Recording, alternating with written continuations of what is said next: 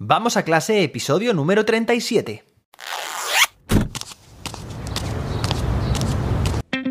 Soy José David, maestro, formador de docentes y creador de contenidos. En este podcast te cuento reflexiones, aprendizajes y recomendaciones mientras voy a clase para que tú también puedas mejorar la tuya.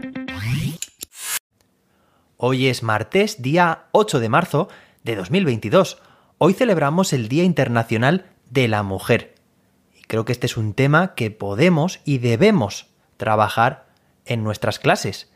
Ya os he comentado en alguna ocasión que dedico algunos de mis ABPs a trabajar de forma explícita este tema.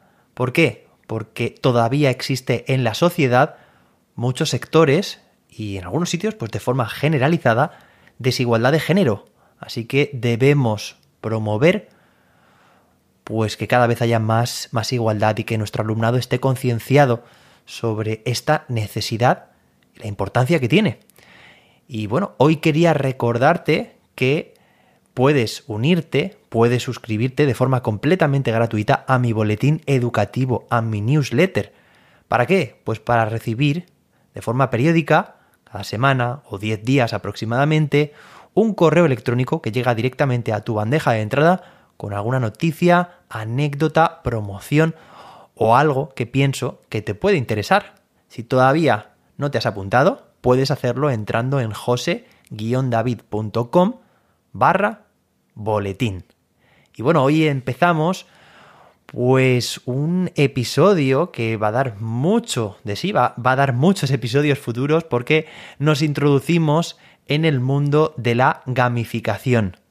Me lo habéis pedido mucho en el canal de YouTube, por las redes sociales, habla eh, ya de la gamificación, hace una introducción sobre ella. Bueno, pues hoy en este episodio vamos a ver realmente en qué consiste la gamificación, vamos a ver algunos ejemplos y qué elementos tiene la gamificación.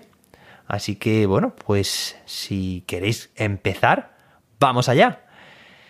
Bueno, y es que precisamente la gamificación, esta, esta temática es una de las más frecuentes en mis formaciones. La semana pasada, sin ir más lejos, estuve formando a un cole sobre gamificación. Y normalmente introduzco este tipo de sesiones formativas con la pregunta, lanzándosela al profesorado, con la pregunta de qué es gamificar. Y bueno, pues es una forma de que de saber cuáles son los conocimientos previos que tiene el profesorado al respecto.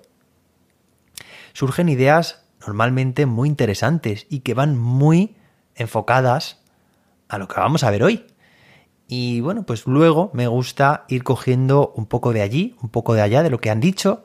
Y bueno, podemos definirlo de muchas formas, pero gamificar significa aplicar la psicología del juego a otro ámbito a un ámbito que en principio no es un juego. Por ejemplo, a la educación. Por ejemplo, en nuestras clases. ¿Y qué significa aplicar la psicología del juego? ¿O convertir en juego algo que en principio no lo es? Bueno, pues básicamente es introducir determinados elementos que son propios del juego. Ahora vamos a ver al final de este episodio qué tipos de elementos podemos introducir, cuáles son los elementos propios o exclusivos de los juegos que vamos a llevar a otro ámbito, en nuestro caso a las clases. ¿Para qué? Pues, a ver, fundamentalmente para mejorar la motivación de nuestro alumnado, ¿vale? Ese va a ser el principal objetivo. Y oye, pues mm, no tenemos por qué aplicar la gamificación en nuestras clases porque sí, porque estamos escuchando que es interesante, porque estamos escuchando que todo el mundo lo hace. Debemos, bueno, dejar de un lado lo que son las modas y ser reflexivos con lo que queremos hacer en nuestras clases. Entonces, cada metodología tiene sus características. En esta en concreto vamos a intentar fomentar, aumentar la motivación de nuestro alumnado, partiendo de una motivación extrínseca, que va a partir de fuera, vamos a hacer que estén más motivados, para llegar a una motivación intrínseca, que parta del propio alumnado, de forma progresiva, ¿vale? Al mismo tiempo, mientras intentamos mejorar la motivación de nuestro alumnado, pues evidentemente mejorará de forma colateral también su concentración. O sea, si tenemos alumnos y alumnas más motivadas, pues estarán más concentrados y más concentradas en clase y por tanto también se esforzarán más y al final todo parte de la motivación. Si la motivación mejora, pues muchos otros aspectos del proceso de aprendizaje también mejorarán de forma consiguiente, ¿de acuerdo? ¿Y cuáles son algunos ejemplos de gamificación?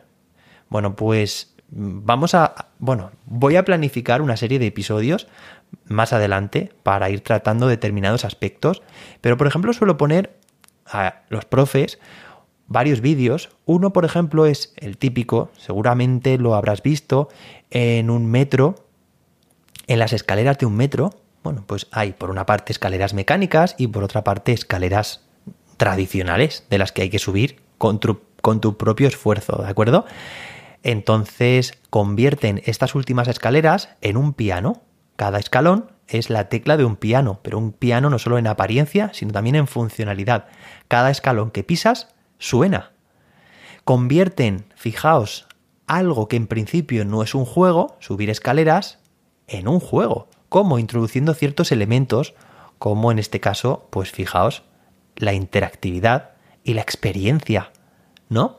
Bueno, pues se dan cuenta de que con esta transformación, con esta gamificación que han hecho de forma muy, muy básica, consiguen motivar a que las personas suban más por estas escaleras pese a que impliquen más esfuerzo.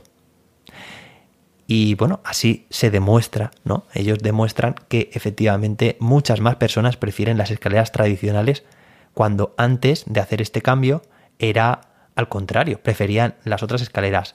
Otro ejemplo también que me gusta utilizar es el de una conocida tienda de ropa, además coreana, que, eh, bueno, esto es una tienda coreana y un vídeo. Os voy a dejar los dos vídeos en las notas del episodio, ¿vale? Este, este vídeo anterior, el de las escaleras de metro y el de esta tienda de ropa.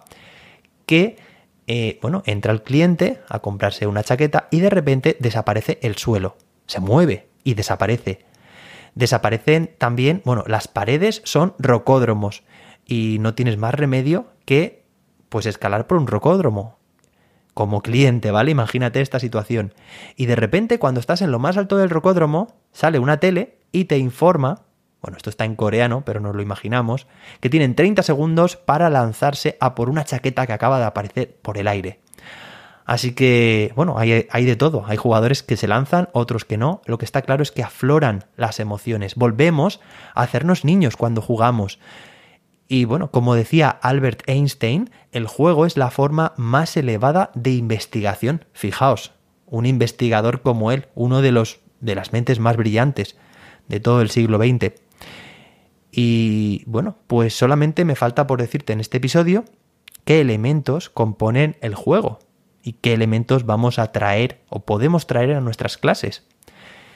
Por una parte, bueno, esto es como una pirámide, ¿vale? Tenemos componentes los componentes son pues los jugadores, los niveles, los puntos.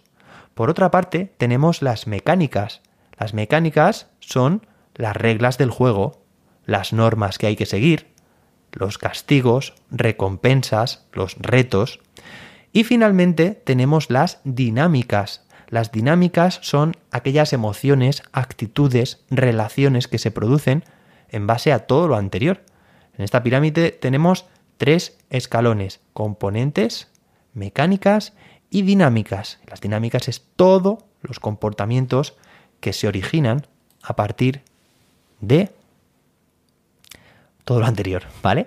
Bueno, veremos con detalle, con ejemplos en el mundo educativo y veremos propuestas en más episodios. Espero que te haya gustado esta introducción a la gamificación. No dudes en compartirla con alguien a quien le pueda interesar y nos escuchamos mañana miércoles con más y mejor. Hasta entonces, que la innovación te acompañe.